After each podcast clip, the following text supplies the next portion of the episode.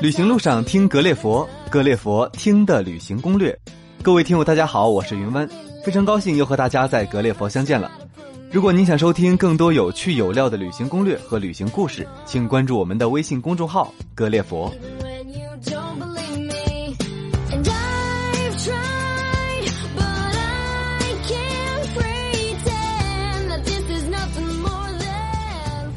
清明节是我国的二十四节气之一，又叫寒食节、踏青节。按阳历来说，它通常是在每年的四月四日至六日之间。这时正是春光明媚、草木吐绿的时节，也正是人们春游的好时候。所以古人有清明踏青的习俗。面对长达三天的清明小长假，你是否动心了呢？也有些阁友担心，三天假期太短了，国外的美景可望而不可及，国内的许多景点又人满为患，我到底该去哪里踏青赏景呢？不用着急，今天格列佛要带大家去的地方，既不必长途跋涉，也不至于人山人海。最重要的是，它能让你体会到最原汁原味的清明节的风俗和来历。它就是清明寒食之乡——绵山。什么？没听过这个地方？别担心，让格列佛带着你一起上路吧。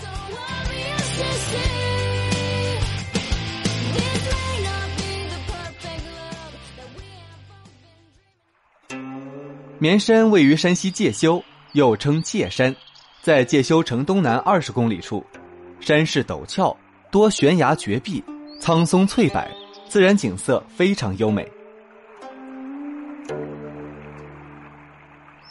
然而，绵山之所以名闻天下，却是因为介子推誓甘粉死不公侯，满眼蓬蒿共一秋的气节。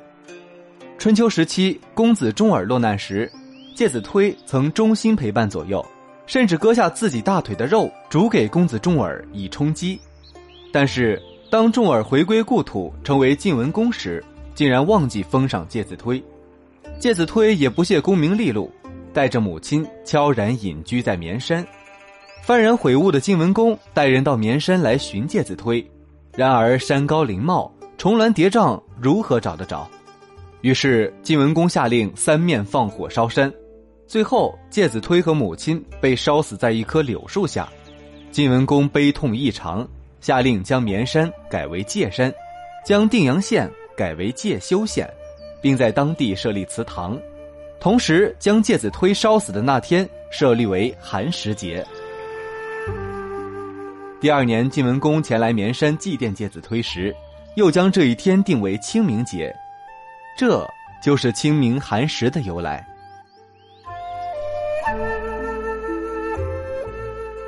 当然了，绵山不仅有着极为深厚的历史文化底蕴，自然风光也极为瑰丽。驱车前往绵山脚下，会发现这千年的古山下有一座巍峨壮丽的现代建筑。没错，这就是上山旅行的中转站了。在这里，你需要购买门票，门票也不贵，只需一百一十元。不过呢，还需要支付上山交通费五十元。由于景区之间间隔较长。支付交通费后，你就可以在景区内自由搭乘景区公交了，非常方便。当然啦，想要自驾游的小伙伴也可以在这里申请。不过需要提醒的是，只有在景区内住宿的游客才可以申请自驾，并且需要缴纳五十元停车费和八十元的酒店押金哦。山路崎岖，格列佛在这里提醒大家，景区公交就已经非常方便了，没有特殊需求就不需要自驾了。绵山的景区主要有龙头寺、大罗宫、一斗泉、天桥、朱家凹、云峰寺、正果寺、西贤谷和水涛沟。坐上景区公交，行进在上山的路上，你会体验到什么叫山路十八弯。晕车的阁友可以提前做好准备，买点薄荷油或者晕车药。当然，司机开车很稳的，大部分游客是不会有不适感的。而且在山路上，左看是刀砍斧凿的古山遗迹，右望是烟雾飘渺的万丈峭壁，也别有一番滋味。山上景区众多，您可根据自己的兴趣选择在哪个景区下车。格列佛推荐您直接去后山最后一个景点水涛沟，因为这里呢地势是比较平坦的，虽然加了许多人工的痕迹，但是仍然以自然景观为主。重要的是晨曦微露，阳光正好，下车歇歇脚，然后踏青山路，一路游览，也可以把一天的好心情都唤醒。水涛沟整体绕着一条山涧小溪而建，踏着山路，听着水声，在清明节舒适的气候里，向着古山深处走去。需要提醒的是，后山气温要比山下低十度左右，所以各位听友一定要做好保暖措施。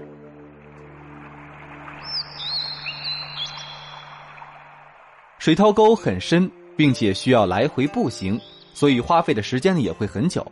这点需要各位阁友根据自己的游览计划自行斟酌了。然而，在水涛沟深处有一个景区最值得称道的景点——水帘洞。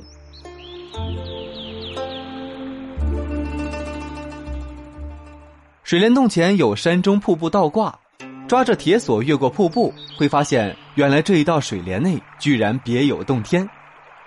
洞内不算宽敞，但很凉爽。站在洞内，隔着瀑布再看山外。真有洞中数日，世上千年的恍惚之感。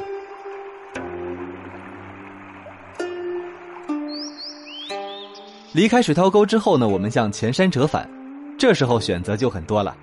喜欢极限挑战的阁友可以前往西贤谷，这里有着号称“九曲一线天”峡谷的奇景，山势陡峭。胆大的阁友可以踩着钉在山谷上的铁艺台阶而上，一享登峰造极的快感。脚下是峭岩陡壁，身边是古山峥嵘，旁边可以听见瀑布倾泻，尽可一览古木石山。有恐高的阁友，请不要轻易尝试哦。另外，阁友们也可以选择吊桥，吊桥下是古间瀑布，正是人在吊桥行，瀑布脚下飞，其情其景，非亲历不可描述。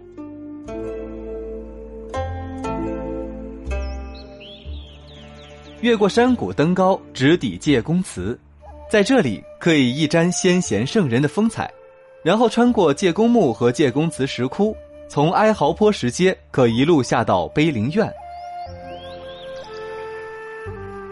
喜欢佛教正言法藏的阁友可以去云峰寺，云峰寺又称抱负寺，建在抱负岩上，绵山抱负岩坐东面西，分上下两层，拥二百余间殿宇。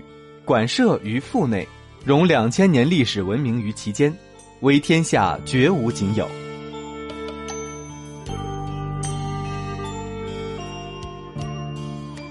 更引人注目的是岩洞顶壁的无数鸟洞和悬挂着的铜铃，堪称绵山一绝。沿着云峰寺向西而去，可以看到之字形栈道，栈道凌空而建，走在上面如入仙境，看着身边云雾弥漫。大口呼吸着山上新鲜的空气，还可揽尽绵山美景。走完栈道，继续一路往上，可以到正果寺。经历这许多美景险境，各位阁友也终于修成正果了。喜欢道教仙风道骨的阁友，选择会更多。号称小布达拉宫的大罗寺，人在桥上行，云在脚下涌的天桥。还有龙头寺、一斗泉均是道教圣地，其中三清上约大罗的大罗寺号称是天下第一道馆。大罗寺依山而建，内藏道家修行之神韵，外采天地孕育之精华。走在寺内，看着群楼高耸、重阁巍峨、雕梁画栋、富丽堂皇。让人不禁对这种闲云野鹤的生活心生艳羡，真想抛开世俗，作画成仙了呢。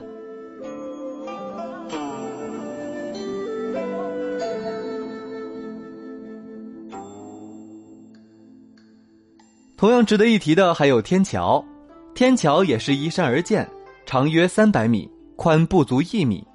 多云天气登在桥上，好似平步青云，直上凌霄。伸手可以揽云，张嘴但恐吞星。左右望是仙境，向下看则是三百多米深的深渊了。天桥上点缀有洞神之宫，各位道教先祖在其中均有供奉。站在天桥上吞云吐雾，瞻仰的是这些先祖的圣容，仿佛身心都得到了洗礼。但是需要提醒各位阁友的是，如果不幸遇到大风天，出于安全考虑，还是不要上天桥的好。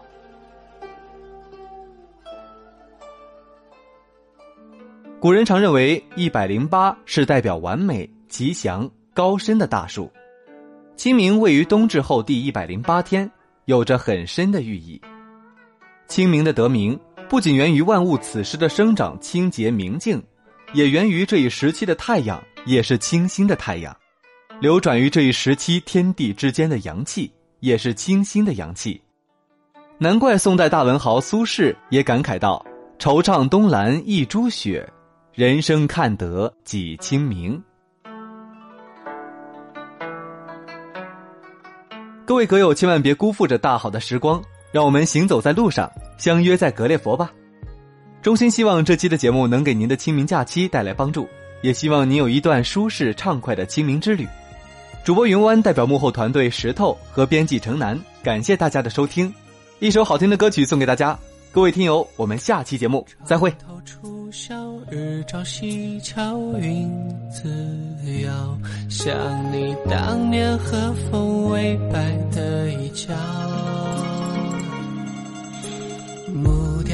流金岁月涟漪，七年前风里，因为我今生挥毫只为你。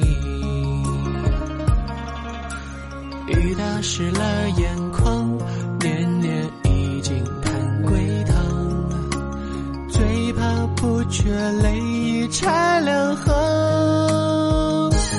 我在人间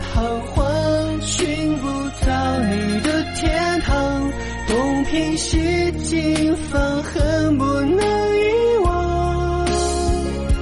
又是清明雨上，这句寄到你身旁，把你最爱的歌。